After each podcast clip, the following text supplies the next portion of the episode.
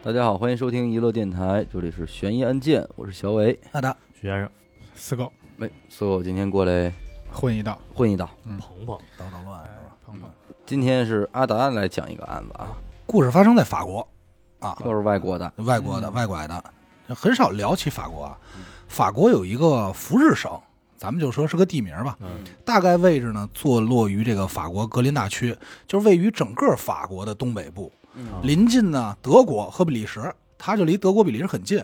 其实整个地方在法国人眼里呢，也不是很有名，嗯，就这么个地儿，郊郊县，嗯差不多，你就不能用郊县来法。国郊区，法国的苹果，法国苹果能不能不把法国说的好像那么小？人是个国家，啊！好吧，人省啊，法啊，国好像没有河北大吧？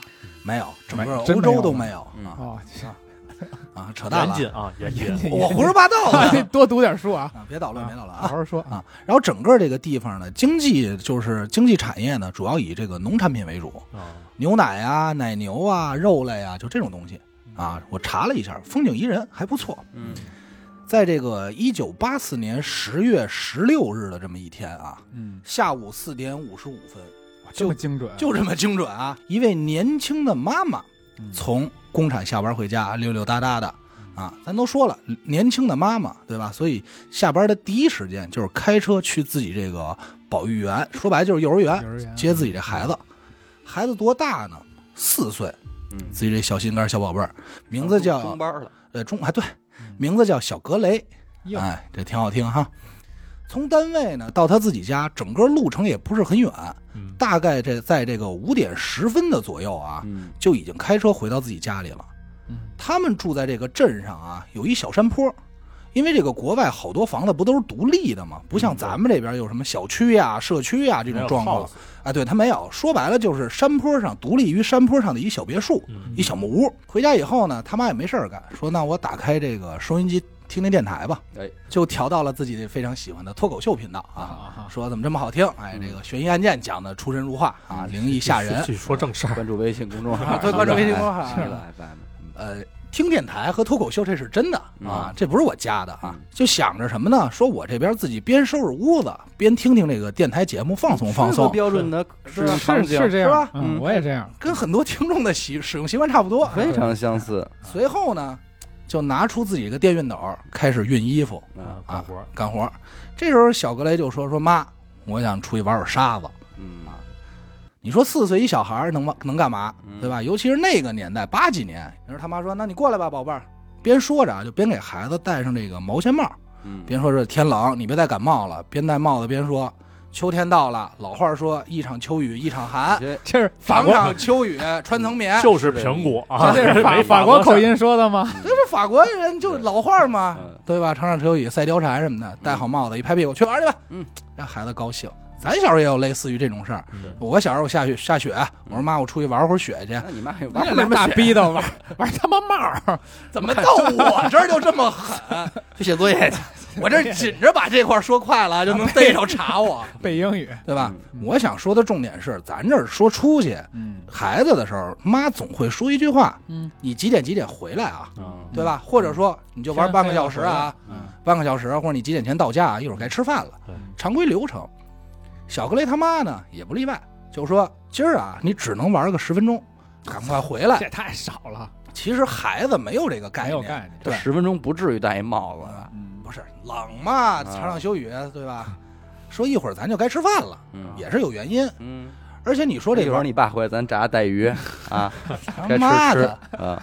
该吃吃。而且你说啊，玩沙子这地儿，咱们想象中还得走多远？不是，嗯家门口呗。正经的家门口，嗯，开门就是，嗯。啊，就是开门专门给孩子呀堆了这么一沙堆，啊，沙堆。啊里边埋着胶泥啊，什么没有胶泥，嗯。不要老把这说成咱们这儿，就正经的那小沙土堆，然后让孩子专门去铲土玩的那么一个地儿。这小格雷呢，就精心的挑选了一款自己特别喜欢的塑料红铲子，嗯也向妈妈承诺说，我一定会十分钟之后回来的。嗯哎，拿着铲子就去了，十分钟很快，对吧？咱们这会儿就聊十分钟了，课间十分钟。对。转眼就到了这个五点二十分左右，一看表二十多了，他妈就抬头说：“这孩子怎么还没回来呀？嗯，是吧？”心里就想，有点着急，说这孩子太他妈没有时间观念了，孩子也没表啊，关键是，就是那么一个意思嘛，对吧？喊好了吗？不过也正常，这小孩儿啊没有正经的时间观念，嗯你要不喊他，且外头玩呢，越玩越高兴，对吧？他妈说：“我说我得喊他。”于是就喊了几两声嗯：“格雷，时间到了啊，格雷，该回家了。”小格雷呢，平时比较听话，嗯，按常理来说呢，叫两声应该回来了。可是今儿没回来，哦，妈妈就不高兴了，喊的就有点难听了，嗯，说：“雷子，差不多了啊，雷子，嗯，再不回来他们抽你啊！”雷逼，雷逼，雷逼有点过了，我听怎么像雪碧这盗版啊？啊，雷逼还行是吧？还是没答应，那妈就急了，就他妈撸着袖子说：“嘿他妈的没没没有刀，就撸着袖子说：我他妈薅你去！”哎呀，放下手里活就冲出去了，心里想说怎么回事儿？妈今儿啊，还今儿疯了你！随后打开家这屋门，就发现这沙堆没人，都，在这沙堆上只有这个小哥爷拿出去玩的这红色小铲子。这时候他妈呢稍稍有点紧张，但是对，但是不至于啊，因为你也没怎么没多远，于是就开始围着这屋子喊找，说雷子可别吓唬妈啊，哎快出来，别跟妈斗啊，雷子，雷比，哎，找这么一圈，找了一圈两圈都不对，嗯，这心里就扑通扑通慌了，第一时间先开车顺着来时候的路啊往回走，先到幼儿园看孩子是不是回去了。嗯，可是来到幼儿园，他有概念吗？那这咱不好说，反正当时他妈是这么一个心理状态，嗯，就是先沿路找，找熟地儿，对，到了幼儿园呢，老师说没有啊，说这孩子走了，这不是刚才您接走的吗？对呀，说也没敢多耽误功夫，就沿着路啊，挨家挨户的问，就这一路上就开始问，敲门说您看我们家孩子了吗？邻居嗯，看我们家雷逼了吗对？，整个操，嗯我这弄得多紧张啊！嗯，整个镇子啊也不大，基本上呢这一条街的邻居啊也都认识。嗯，敲门就问人看我们儿子吗？说您看没有啊，嗯不知道啊。当然了，最终结果啊嗯无功而返，因为那会儿啊没手机，哦，所以出于无奈没办法，就选择第一时间先赶快回家，给自己丈夫打一电话，嗯说咱儿子丢了。嗯转眼时间到了五点五十啊，丈夫开车回到家中，俩人一合计说，咱呀怎么找也找不着了，现在不是找人的事儿了，先报警吧。嗯当时这个警察找人呢，咱们说失踪那会儿，他们好像没有跟咱们不太一样，什么二十四四小时这个没有这个概念。当地的警方啊，就直接组织了一个十五人规模的搜查队，嗯，说甭废话，先找孩子，马上出发，马上出马上出发，因为镇子不大嘛，就四处寻找。嗯可是你咱这儿说啊，其实和他们俩的寻找没有什么太大区别，嗯只是增加了人数。对在线索上啊，和母亲能得到的线索是一致的，对，就是孩子出去玩了十分钟没了。嗯而就在这个时候啊，有人接到一个莫名电话，嗯这个电话的内容是什么呢？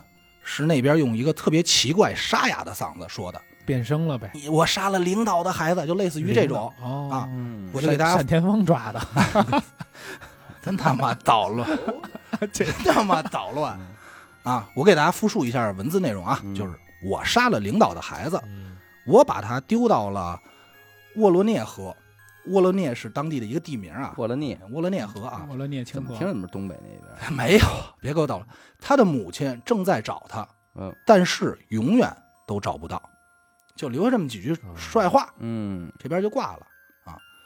在这种时刻呢，你无论谁啊，听到这种消息，疯了，肯不是疯了，就肯定是觉得这事儿就是小格雷的事儿。嗯所谓的这领导孩子，肯定就是小格雷。嗯，于是啊，整个搜索队就锁河边去呗，先，对，就锁定了这个乌伦涅河，嗯开始搜索。嗯时间一点点流逝，一直到了晚上的九点十五分啊，这个时候已经搜索了将近三个多小时了。嗯警方啊，终于在距离四公里远河段上的一个小村庄啊，就是下上的就是应该是下游的支流啊另外一，个村儿了，对，找到了小格雷。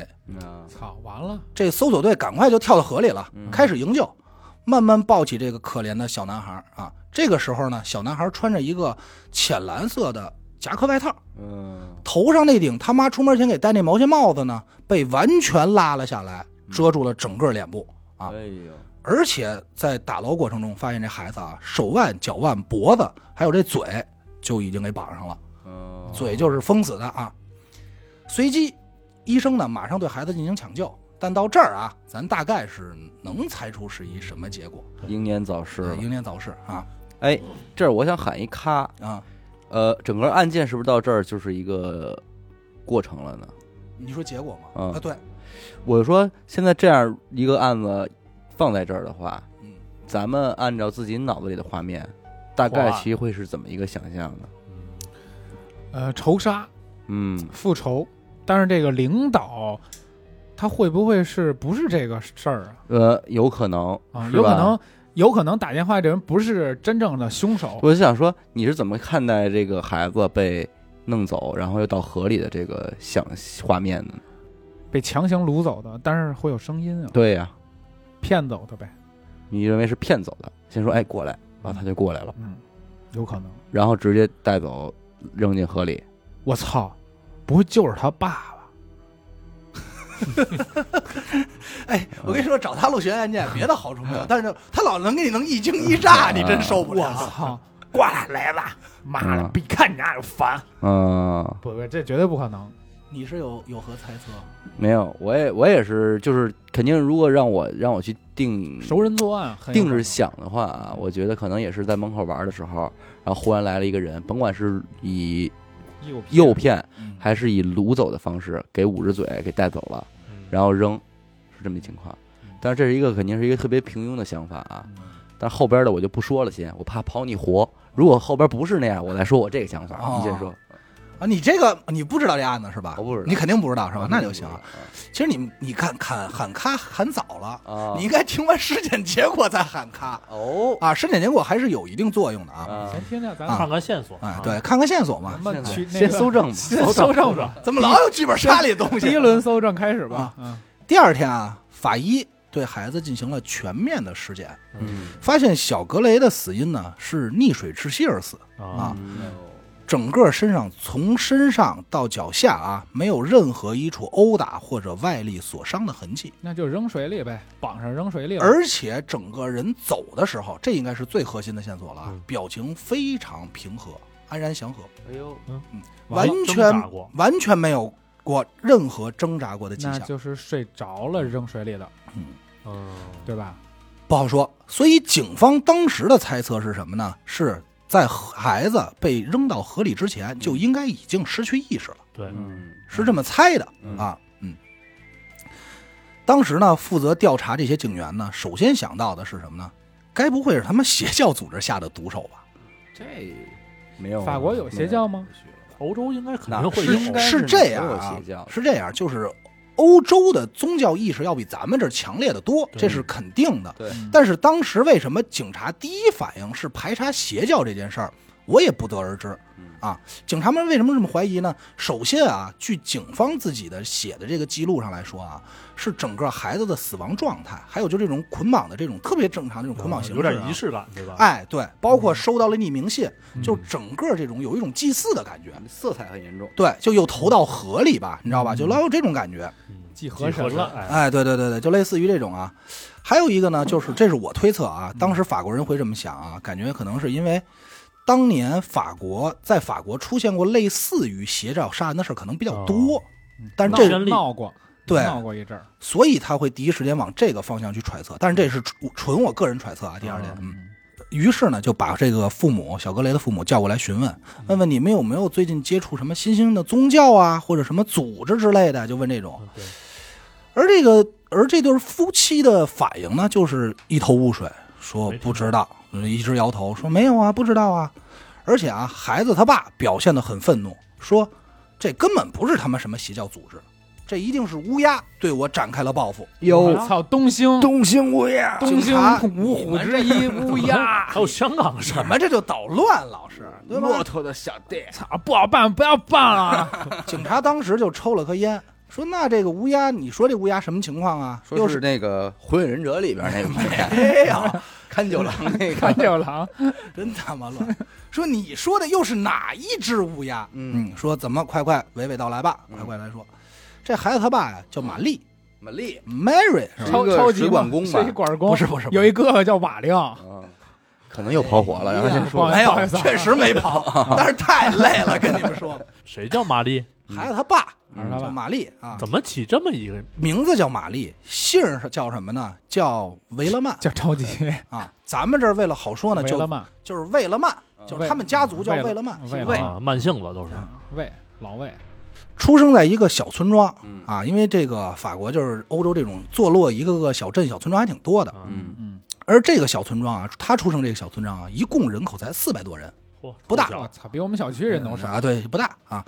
而且啊，组成这个村庄的人啊，主要以三个姓氏为主啊，王、李、维勒曼，就这么三个姓氏不就咱几个吗啊？是是是，啊，就这类似啊，咱们就这么说，其他我也不知道啊。嗯而其实这种情况在咱们国家国家也挺正常的，村里嘛是吧？而且这个村庄啊，特色是什么呀？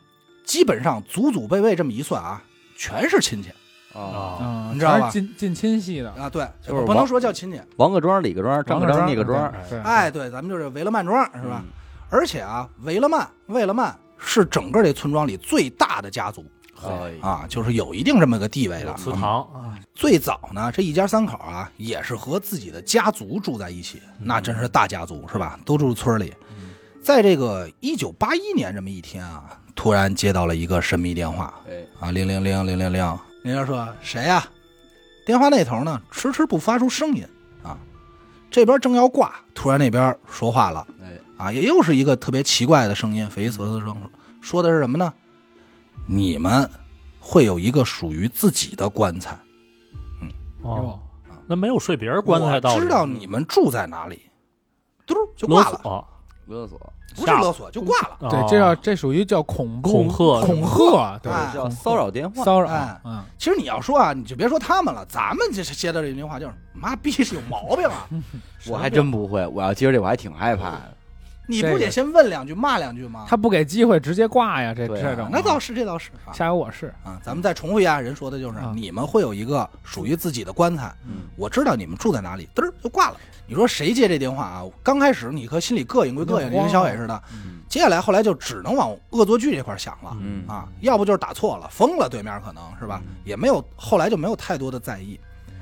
可是没想到啊，自从接了这个电话以后啊，家里就不断收到类似的骚扰电话。呃，有的时候电话那头就会说啊，我他妈要杀了你们，你们马上就会死，或者一些巴拉巴拉的就这种恐吓啊，或者诅咒之类的语言，嗯，就是这魏勒曼他们家吗？就为了曼整个家族，就老啊经常整个家族就会接这个是谁都会接到谁都会接到，哎，啊，还有的时候呢，经常会说一些挑拨家里的关系、家庭关系，或者整个村里的矛盾，说谁谁谁跟你不好，他说你坏话，就类似于这种啊。嗯具体内容咱们不好好揣测，但是反正话里话外你就能感觉到啊。但我觉得这一下，这个人的范围就被固定在就复杂多了吧不是，他就至少被固定在单多了这个村里了。啊，这是跟这个村儿有仇的这么一个人，因为你从话里话外啊，你就能感觉到打电话的这个人非常了解村子，对呀嗯，他他应该就是村子里的一一个，对，而且他很了解村子里这三大家族的事宜，嗯就是谁谁谁又串闲话了吧，嗯李寡妇又说什么，就这点事儿，他怎么那么清楚，你知道吗？嗯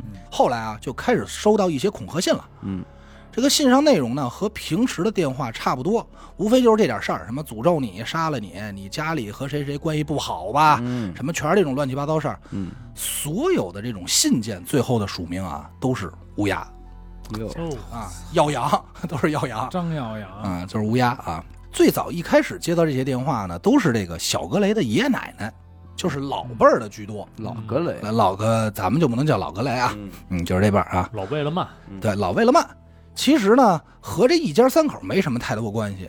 可是后来呢，孩儿他爸就咱们说这玛丽啊，有一天在工厂上班，成功的啊被推荐到了管理层，哦，摇身一变呢就从一个普通的这个基层工人变成干部了，嗯就开管理层了啊。嗯从这天开始，孩子他爸玛丽就开始接到类似的电话了。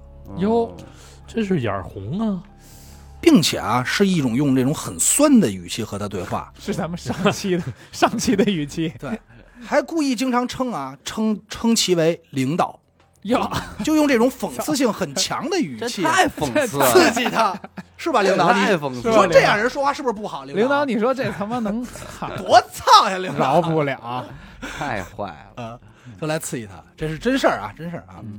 随后呢，这一家人感觉到有点不安，随即就搬家了，哦，到了现在这个地址，就是离开了这个村子，就是咱们说的这个新家。嗯刚到新家的第二天啊，这个座家里的座机固定电话刚刚开通，就又开始接到了乌鸦给他们打来的骚扰电话。这绝对熟人啊！太熟了，而让孩子他爸印象最深刻的一次内容啊，对话内容是什么呢？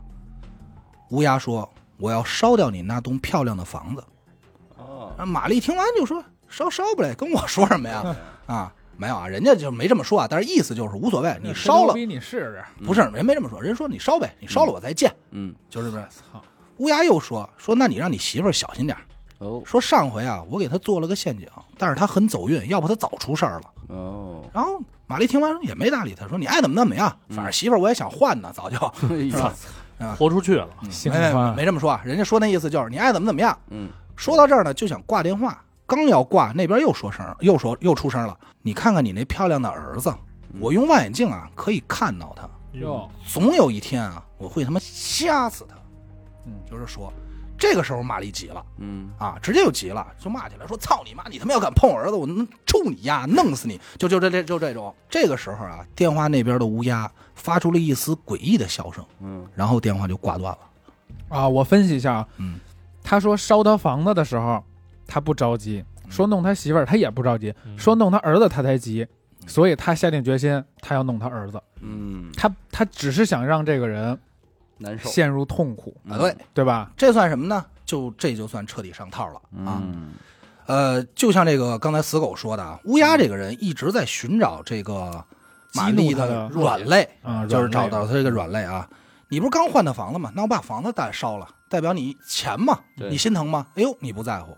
我把你媳妇儿弄了，你在乎吗？你还不在乎。嗯，我弄死你孩子，你急急了吧？你急了，说明什么？说明你在乎你孩子，那就好办了。那就弄你，我下手就容易了，对吧？真是，真他妈坏！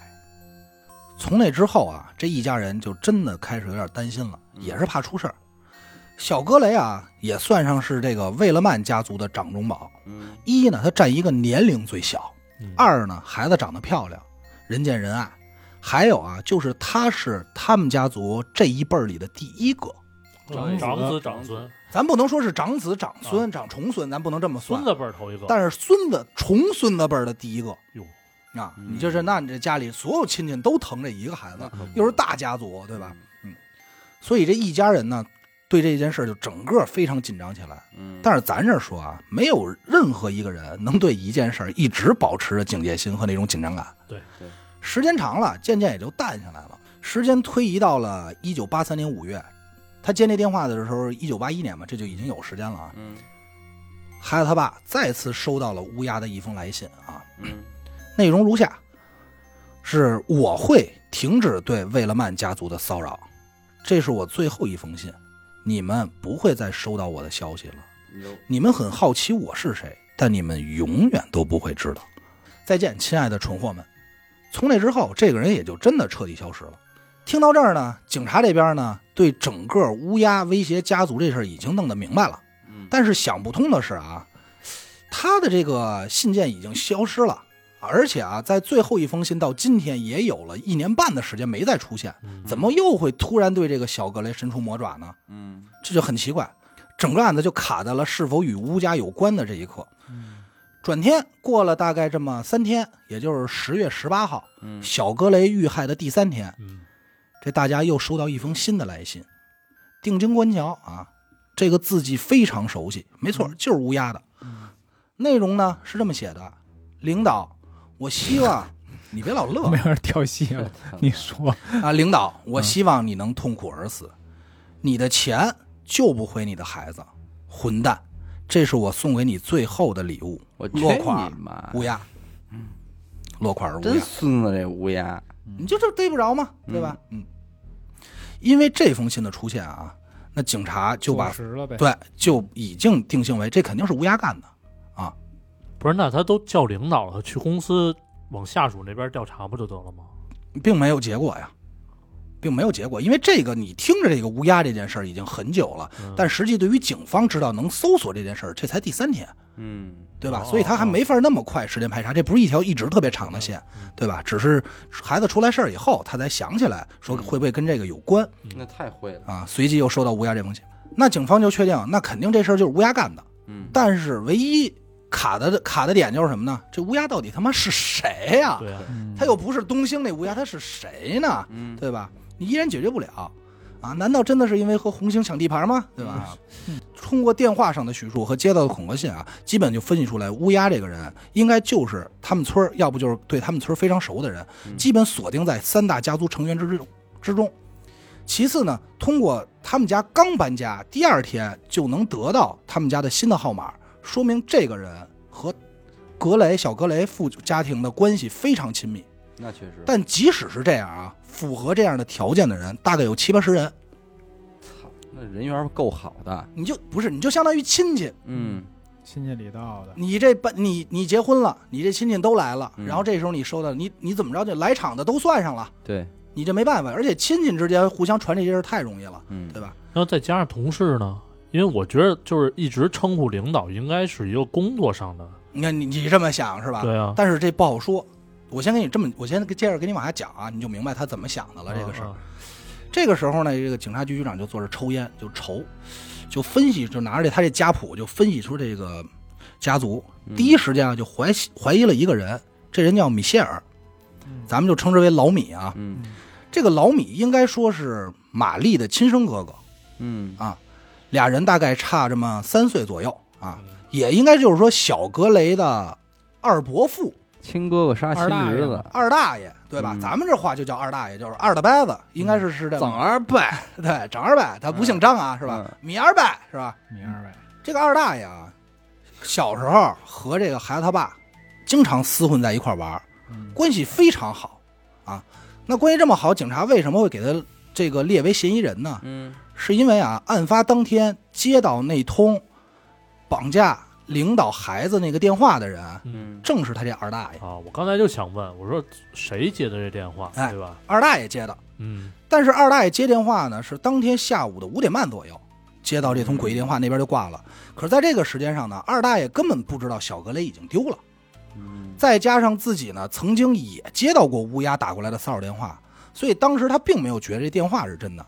直到后来得知这孩子丢了以后，才把这件事转述给了警方。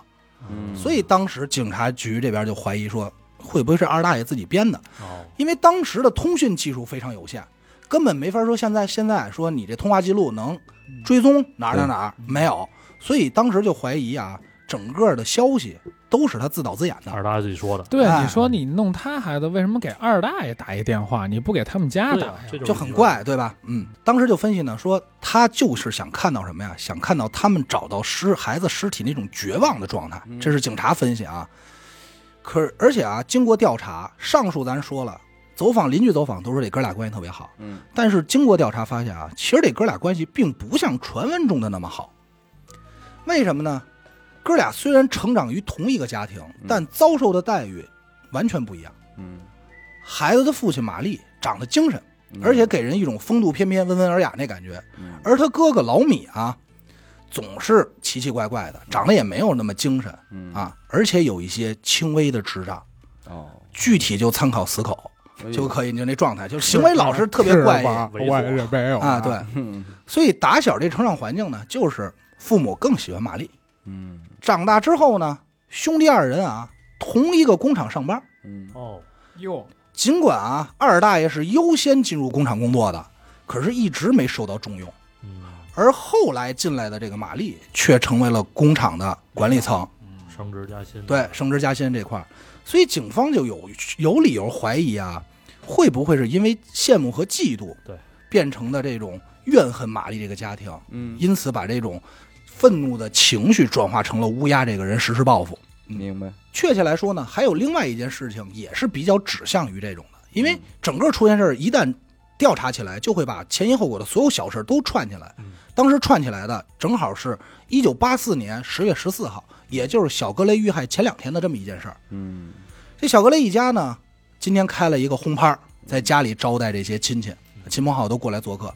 在整个聚会过程中啊，孩子他爹啊就有意无意的炫富，嗯。就是说我领导了啊，我现在领导了，啊挣钱了，我一年一挣了对年好几百个那种，对我挣了挣了多少钱？嗯。我过两天啊，我再买栋房子，嗯。我再买辆车，啊，不就是钱吗？就用来花的。没人吃，嗯，我再跟人拼个丝袜什么的，拼个甜点，就就就各种舔啊，就各种舔。与此同时呢，还疯狂的炫耀说家里新买的这几千美刀的皮沙发我也不知道，可能那会儿皮沙发就是贵啊几千美刀够贵的，啊，就是挺贵的。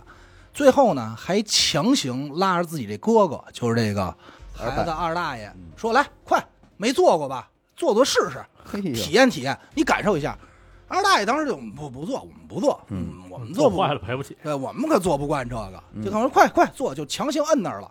摁那儿，当时所有人就能感觉到啊，这个老米的表情变也变色，嗯但是出于礼貌呢，还是说了啊，真舒服啊，哈哈哈哈，真好，我这痔疮都好了。就出于礼貌，还也只能捧呗，对吧？然后而且还说了一句话，说什么呢？啊，这果然是只有领导才能买得起的沙发呀。嘿，这话说的，其实啊，就是刚才像许梦说的，领导这一词一直都非常敏感。嗯，因为这个玛丽接到的电话啊，都是以领导来称呼对方，嗯而且生活中其实除了在单位以外，没有人会这么称呼，是吧，领导？嗯。其次啊，这是他自己的亲弟弟，更不应该是以这种方式来称呼，嗯，对吧？所以当时警方就怀疑说，最后在这信里提到的说你的钱是救不回你的孩子的这句话，好像是似乎是对炫耀财富的玛丽一种回应。嗯，嗯，就是我这么回应你。但以上呢，只能是揣测，揣测并不能成为有力的证据。对呀，警方也没有口供嘛，就再次把这个老米啊骗到警察局，嗯说我们再做一下笔录。与此同时呢，让他啊用左右手都写一些乌鸦写过信件的一些话。哦，随后请来这个笔记专家核对，很遗憾的是啊，鉴定结果就是笔记完全不一致。并不吻合，非非常不吻合。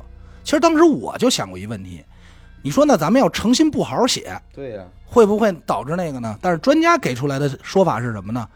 即使你左右手啊都不成都不好好写，嗯。你也很难去改变写字中的一些小小的习惯，明白，尤其字母字母更简单，对。你知道吧？一些什么勾怎么拐啊，或者一些连笔啊、弯儿，圈弯儿，其实很难改变。嗯，而且呢，在警察让他书写过程中是盯着他的，就是说他没法去经过思考再写。必须得是特别快，就是很流畅的正常正常写的。嗯，与此同时呢，在这个人证方面走访呢，老米家附近的邻居也表示，在案发这个时间段上啊，老米在家里压根儿没出过门。啊不在场证明。对，所以呢，最后呢，出于无奈，也是把他从嫌疑人名单里撤出来了。嗯，这个时候，整个案件又回到了初始阶段，对吧？又一通就是又又无法解决了，哎，二大妈不调查调查？没调查。当时，因为你相信，警察调查的时候肯定是先排除了一些最基本的，比如说作案时间这些，就是肯定能找着不在场证明，全摘完了以后再筛的。嗯，就是在这个案子又到了这个一头魔斩的情况的时候啊，一名十五岁的小女孩突然向警方坦白说：“我知道那天谁把小格雷带走的。我操，你瞧，说这人是谁呢？叫伯纳德，咱们这里称之为老德啊。老德子，这老德又是什么人呢？他们家亲戚太乱啊。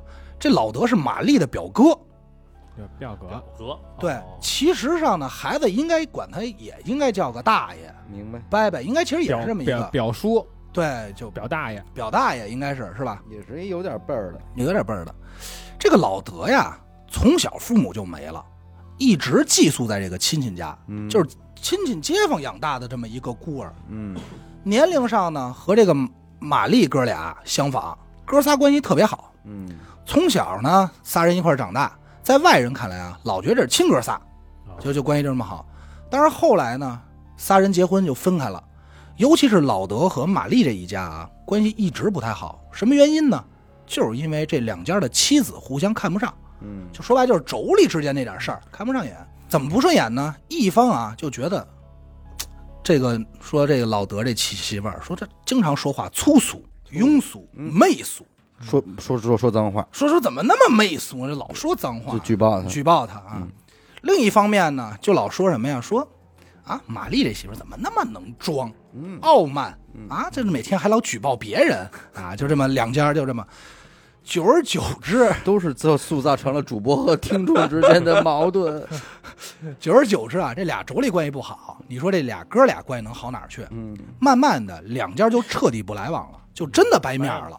嗯 掰的还挺狠的。当时呢，警察在排除了老米的嫌疑之后啊，就把搜索范围扩大了。嗯扩大成什么呢？就整个村子，并且和这件事相关的人嗯都叫过来进行大规模的笔迹对照测试，嗯就是来写吧，这是现在唯一的证据了，嗯就是找着乌鸦是谁嘛。嗯在测试过程中，老德这个人笔记写的乌鸦和署名中的乌鸦这两个字极为的相似。嗯于是当时警察啊，就是没二话，直接就给拘留了，并问他说：“小格小格雷失踪那天五点半，你在哪儿呢？”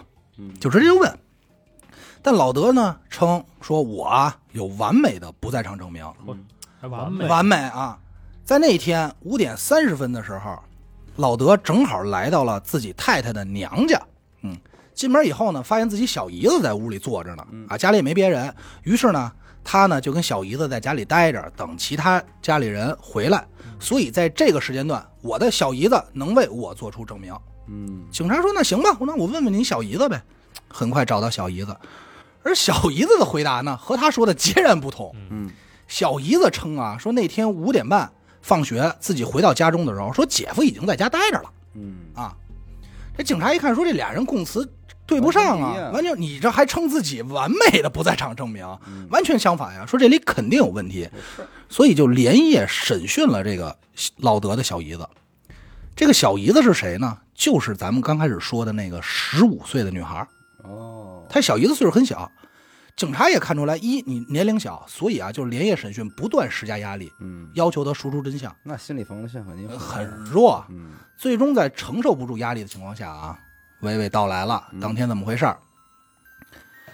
当天小姨子是五点放学，嗯，刚走出学校，姐夫就开车来接她了，并跟她说啊，说是你姐姐让我接你的嗯啊，谁让我接你回家？那也没多想啊，自己姐夫又不是外人，也是熟人，上车呗。嗯跟人就走。上车的时候呢，就发现啊，自己姐夫还有一个三岁那小孩儿子嗯，也在车上呢嘿，啊，然后就开车走呗。走着走着，他就发现啊，这条路可不是回家的路嗯啊，而是去了一个他不认识的地方，并且车停上了一个小山坡。嗯，在那儿呢，姐夫就下车了，并且转头跟他说说，哎，说那个小姨子帮我照顾一下我这儿子。嗯随后就下车了。大概过了十分钟左右，看见姐夫带来一个和自己儿子差不多的一小男孩。哦，接着车就沿路开，一直开到河边，又到了一个另外陌生的小村庄。嗯老德把接过来的小男孩带下车，过一会儿自己回来了，哦，哎，然后再带着他回到了娘家。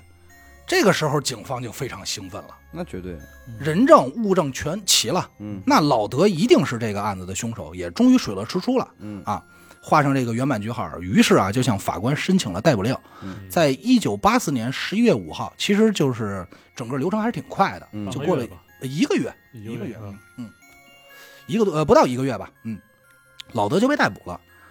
接下来呢，就是等着法院做出最终判决。嗯与此同时呢，各方面的这个八卦的记者、杂志啊，这些媒体们啊，都开始采访玛丽的母亲，说：“哎，您您有什么感想、嗯啊？杀杀杀杀您儿子的是您这个表哥嗯是吧？就赶快问。”玛丽也表示说：“我刚听到凶手是老德的时候，我非常诧异，没想到说他能做出这种事儿来。嗯，但是现在证据呢也已经确凿了，我希望他能得到，呃，他他他能被判于死刑。嗯当时这个案子啊就沸沸扬扬，全法国人都非常关注，因此就是整个法国坐落这个小村小省，大家也就知道了。嗯在等着老德被绳之以法的时候呢，事情发生了急剧的转变。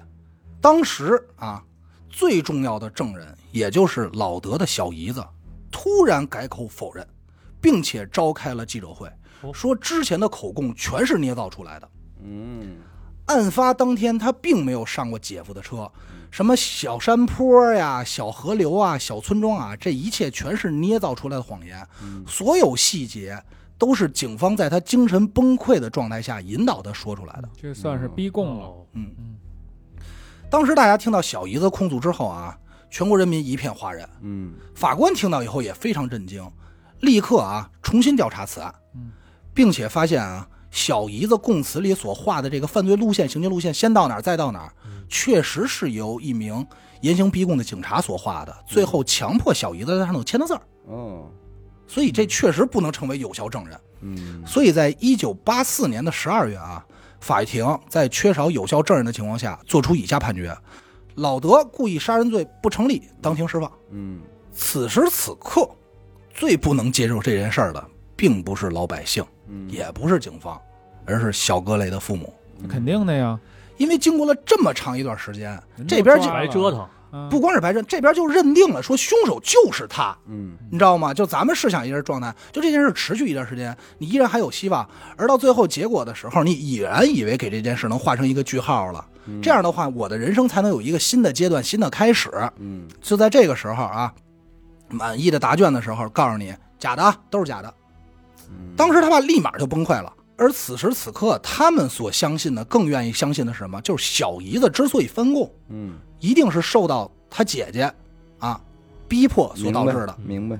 就是说，凶手一定是他，但是他们肯定玩团了，就是究竟是警察威胁了，还是姐姐威胁了，都不好说。不好说了啊。嗯当时就觉得说，我知道凶手是谁，但是现在只能任由他逍遥法外了。嗯与此同时呢，被释放的老德呢，还公然在媒体上啊表达说自己很高兴，说你看不是我吧，冤枉好人了吧？吁，给你一大哄哦，嗯你们真是的，胡乱调查啊！嗯而且还请啊帮自己打赢官司的律师和亲戚啊，在家里大摆庆功宴，party，party，而且还照相登这个媒体记者登登报纸。物证他也他也脱不了啊，他那个字体像乌鸦呀。那没办法呀，你你还是间接的呀，他不是直接证据啊啊！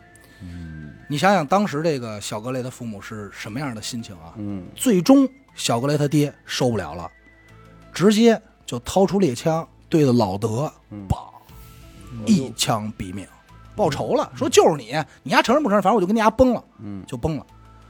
杀完人之后的玛丽呢，主动向警察局自首，嗯但是这个检察官考虑到他是因为失去孩子一时的冲动犯罪，嗯所以啊，法官判了他九年半的有期徒刑，嗯就是也没有说太多。而事后呢，这个风波呢也没有完全平息下来，因为当时的这个法国群众啊，有一点这个吃瓜心理。咱们想，就是八十年代、九十年代初那会儿，看热闹不怕事儿大。没事儿干，哎，对，就是说，那就是想说说这就是一肥皂剧啊，这比电视剧好看呀、说那凶手不是他，那下一个是谁啊？咱们接着找吧。嗯哎，就是这种看出病不怕病大。一旦有了这种热点的舆论啊，各大媒体就开始闲不住了，嗯纷纷自己请来了侦探来调查和介入分析这件事儿。嗯查着查着啊，就把所有的这种怀疑的目光啊，就抛向了小格雷的母亲。嗯你明白吗？就就是实在没人可推了。哎，当时我也是这么想，我说是不是没得查查了呀？嗯然后就哎，那查查他妈呗。咱先说啊，一啊，这帮媒体和侦探确实他妈闲的；嗯二呢，也确实是因为小格雷的母亲在证词上有一些内容是经不起推敲的，嗯所以才会被被查出来。嗯小格雷母亲说，那天自己下班以后啊，宣称自己开车来幼儿园接孩子，并且在回家路上遇到一个遛狗的邻居，而且还摇下车窗跟人打了声招呼。嗯这些都被证实了。但是邻居啊，回忆说，打完招呼以后嘛，这邻居正好是顺着这山坡往上走，嗯也就是说一会儿就能路过他们家。嗯在路过他们家的时候啊，发现他们家门口并没有停着车，哦也没有看到小格来在门口玩沙子。没回家不就那意思？而我，而邻居回忆说，我看到这一幕的时间正好是下晚上的五点十分到五点二十之间。嗯这案发时间呗。案发时间，也就是说跟母亲说的，我在家这听听娱乐电台呢，然后他丢了这，完全对不上对不上。啊。嗯，也就是说，如果邻居的口供是真的，那也就是母亲在撒谎那时间没有回到家里，很有可能带着孩子去其他地方了，绑了或者扔河里，这是有可能的。至少他没说实话，对对吧？嗯。我们再说啊，孩子没有挣扎过的迹象，嗯表情很平和。刚才说了，嫌疑犯很有可能是熟人。嗯那母亲无非是再熟悉不过的熟人了吧，嗯对吧？而且还有两个目击者称啊，说当天看见母亲下班以后啊，并没有直接去接孩子，嗯先去邮局停的车，哦寄了一封信，而寄那封信的时间大概是五点左右。而咱们提到了，后来他们收到过乌鸦那封信，嗯追踪乌鸦那封信寄出的时间是五点零五分，哦时间上恰巧有些吻合。嗯所以就大家就怀疑说，一直拼命寻找的这个乌鸦该不会就是小格雷的母亲吧？嗯最后，警方也是把他请来做了笔迹测试，鉴定人员给出来的结果竟然是不能完全排除嫌疑。可是你说这个毕竟是孩子的亲生母亲，逻辑呢？对逻辑上没有动机，他到底是什么样的动机能亲手杀了自己孩子？嗯，经过走访发现啊，两口子也不像传闻中的那么和谐。嗯都是表面功夫。对，你知道不？我说你，我当时就说，我说你为什么当时不查的细点儿呢？对啊嗯生活中也有一些小矛盾，比如啊，说印象最深的一回，丈夫买了两盘两块特别高级的牛排回家，嗯说你给我做了，我吃，咱俩吃点好的。嗯，但是呢，这妻子不太会弄，就给搞砸了，就完全弄得没法吃了。要当牛柳吃了，呃，对，可能是炸了吧，咱不知道啊，嗯反正下面了啊，就不太高兴，说这么贵的东西就糟践了。随后啪啪两大巴掌嗯就扇他自己媳妇儿，而且扇的还挺狠，扇着自己媳妇儿就扇地上坐着，有点起不来了，扇蒙圈了。嗯所以呢，心理学家就揣测啊，就通过这种小事儿就揣测啊，说对一个有家庭暴力经历的女士女士来说，女人来说啊，报复自己丈夫最好的方式，是不是就夺走她最心爱的东西呢？嗯但是这种揣测我也没法说它有道理，但也没法说没道理，有感觉是就为了拿这事生靠，你知道吧？嗯所以说当时的揣测怀疑就是，她为了报复自己的丈夫，把小格雷弄死了。嗯时间呢这也太他妈偏激了有。点生。就是有点生，但是没没办法。这个到一九八五年的七月五号啊，警方正式下令逮捕小格雷的母亲。嗯但最终啊，过了十一天以后，他就在这个监狱里又是不吃抗抗拒，然后怎么着的，就是折腾一番，嗯只好保释回家了。随后啊，又经历了长达八年的法律战，也就时间一直到了一九九三年的二月三日，嗯法院才给出最终判决。所有的证据加起来不足以证明凶手就是孩子的母亲，嗯因此无罪释放。也就是说，这案子从一九九三年的二月三日到今天，嗯没有找着真正的凶手，悬案，悬案完了。完了。我最开始我没敢说，就怕刨他活，就是因为我也觉得可能是他妈。啊我我也没我也说想来着，哼，对。那如果咱仨都瞬间想的是他妈的，真的，我第一个不就说嘛，可能是他妈，但是我觉得太胡逼了。但是确实有点生，因为我觉得首先动机，嗯，你没有说拿自己亲儿子去玩这事儿，因为我是这么觉得，就是说，无论是谁，你从我们家门口，我在屋里做饭，你从我们家门口把我们家孩子叫走，我不知道，这这难度太大。对对对，你要是一贼，你不可能使用这个方法。对，肯定光天化日去你家偷孩子疯了。对、啊，如果说孩子自己跟着什么，就是比如说感兴趣的人跑了，对，那别人街坊应该能看不是，如果你是凶手，你有你有这个把握，能把他们家孩子在悄无声息的情况下给叫走吗，而你还明知道屋里有人，，对，对，那没戏。就这个成本太大对了。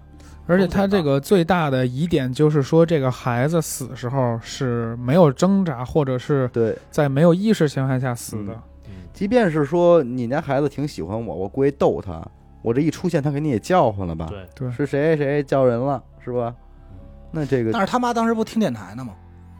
听不听那绝不关键还有还有街坊的事儿，嗯一个村儿就那么不是不是这么说，他妈听的呀，肯定不是一乐，嗯，呃不是，是这肯定样啊，不是一乐肯。定不是一乐。二二零一九年啊，这个案子最终被拍成了一个纪录片，就整个走访和当时的那些资料啊，整个这些人呀、包括一些演绎，就是拍成了一个实际的纪录片这个纪录片呢，后来还是上榜了，成为了当年的那个什么什么第一名，具体我也记不住了。嗯我看那个它中间有一些纪录片片段，我看了一些照片啊，包括那个像你说的街坊，其实不太存在能看见，嗯就是相当于如果遛狗的那个邻居不刻意往那儿遛，他们家就是山坡里特独栋的一个、哦比较偏的地儿，偏啊，对，就相当于一个坡，就这么一间房。嗯嗯，所以说想碰见邻居是不太可能的。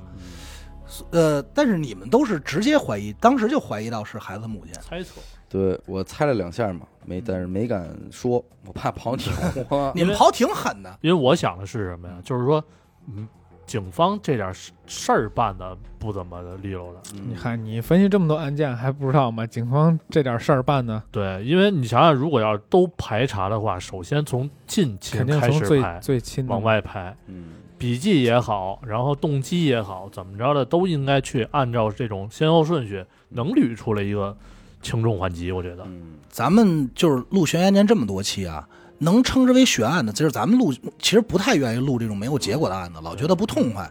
但是录出来所有没有结果的案子，它之所以能成为悬案啊，中间一定有一些机缘巧合，比如警察帮忙了，嗯帮凶手忙了，对对吧？然后整个这件事儿谁又帮过什么，谁裹呃乱了？对，谁裹乱了，所以导致的。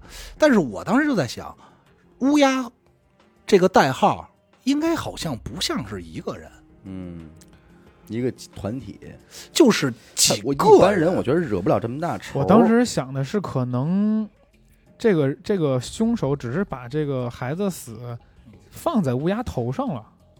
啊，也有可能，因为当时我想的说乌鸦不是说惹不了什么，嗯。因为整个介绍啊，包括你说啊，我自己家里开一轰趴，咱就算情商再低，嗯。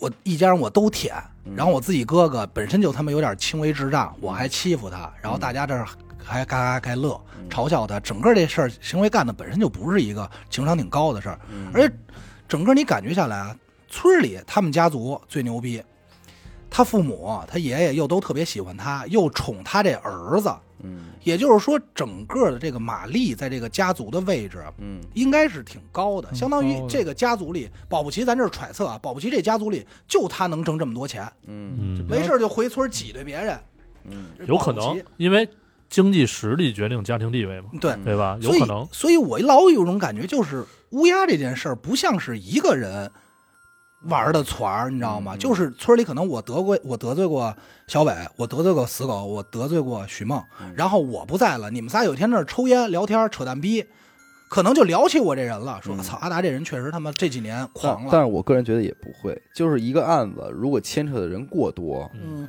呃，会暴露的马脚也会更，多。线线索也多。太多。对嗯。就是其实可能还是，呃，我觉得啊，更倾向于是他妈一个人擅自做主或者脑子一热干的这个事儿。对，因为你这样的话刚才中间说过一嘴，你说能把这村所有人召集起来一块儿写字儿，不是所有人啊，对，对对对对，那中间就能排除一些，就是如果说，比比如说仨人一团火当这乌鸦，那至少有俩人怎么着自己也应该相像吧，嗯我觉得那会不会这样？就是写信的人就是老德，就是一个人老德就负责写信，嗯然后那个谁呢？比如说咱就扯淡啊，想老米负责提供信件内容，嗯。就是你这么写，你这么讽刺他领导，因为我这么叫他，嗯。然后谁负责干什么？我我比较倾向于老德就是乌鸦本人，嗯。呃，凶手有可能是他妈，嗯。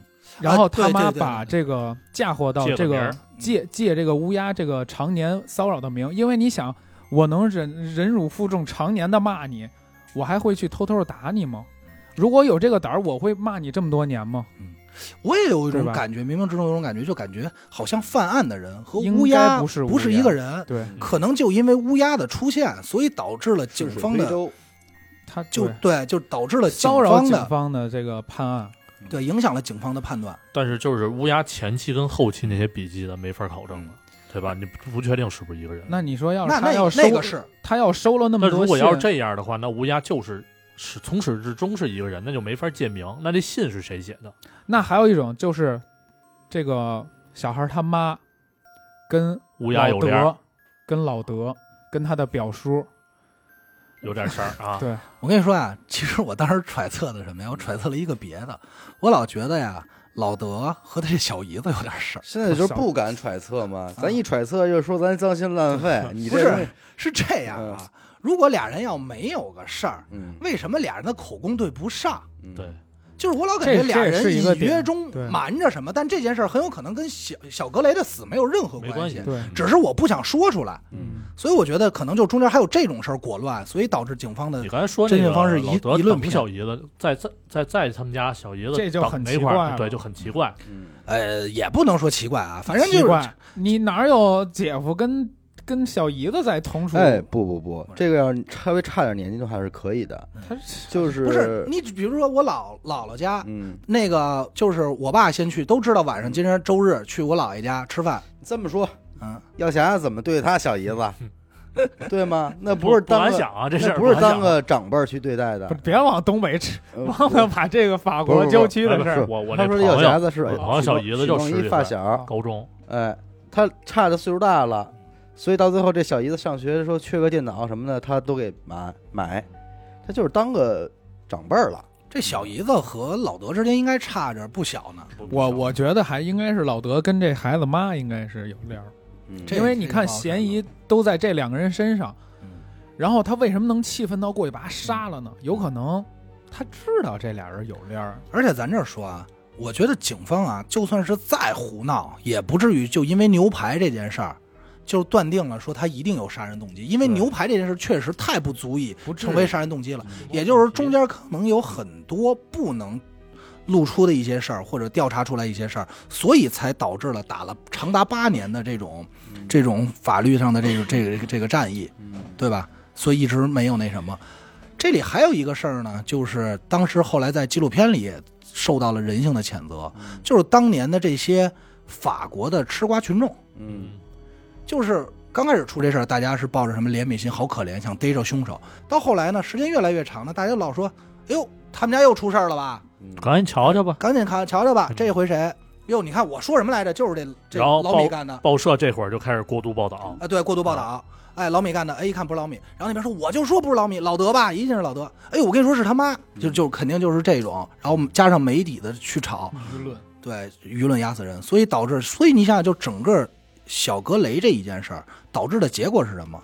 夫妻二人肯定是掰了，要不他不可能去控告他妻子说杀人这个罪名，啊、亲手杀了自己的这个表哥，嗯梆一枪崩了，一条人命，甭管是不是真的，是不是凶手，反正这是一条人命。他自己那哥哥，孩孩子的二大爷，嗯他给人他给人那个什么了，调查了，告完以后，也不可能再见面了吧？掰了。这家庭关系就就乱了，嗯一下就乱了，那这他妈乌鸦的目的达到了，嗯，操！这就没法说了，那从这以后，乌鸦就再没露过面。没有了。其实我还是从最最初的动机考虑，就是他们家有什么东西能值得干出这种事儿来。你说玛丽家是多趁钱，对吧？你弄一孩子，或者说人际关系是有多不好，人家杀这孩子压根儿就没想过钱，嗯，就是啊，你看他整个压根儿你要说把，好歹我让你失踪了一天以后，我给你寄一信，嗯我多少多少钱你赎这孩子吧对，什么都没有，就是再发现三个小时后孩子没了，所以说目的就就是就是让你仇难受。就是仇杀很。仇杀单纯，很单纯。嗯行吧，那那先这么着。嗯，得感谢您收听娱乐电台啊，这里是悬疑案件。我们的节目呢会在每周一和周四的零点进行更新。关注微信公众号“一乐 FM”，扫码加入微信听众群。我是小伟，阿达，原上。死狗，我们下期再见。再见再见。